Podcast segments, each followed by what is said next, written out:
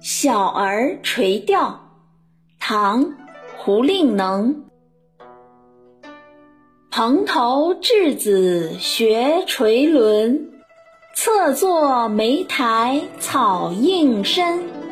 路人借问遥招手，怕得鱼惊不应人。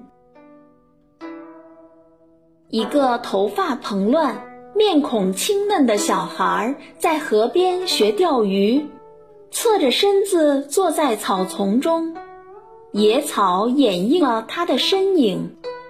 听到有过路的人问路，小孩漠不关心地摆了摆手，生怕惊动了鱼儿，不敢回应过路人。这首七绝写小儿垂钓，别有情趣。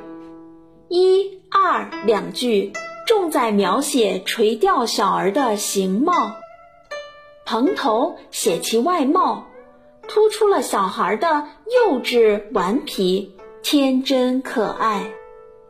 在垂钓时，侧坐姿态，草映其身，行为情景如在眼前。三四两句。重在描写小儿垂钓的神情动作。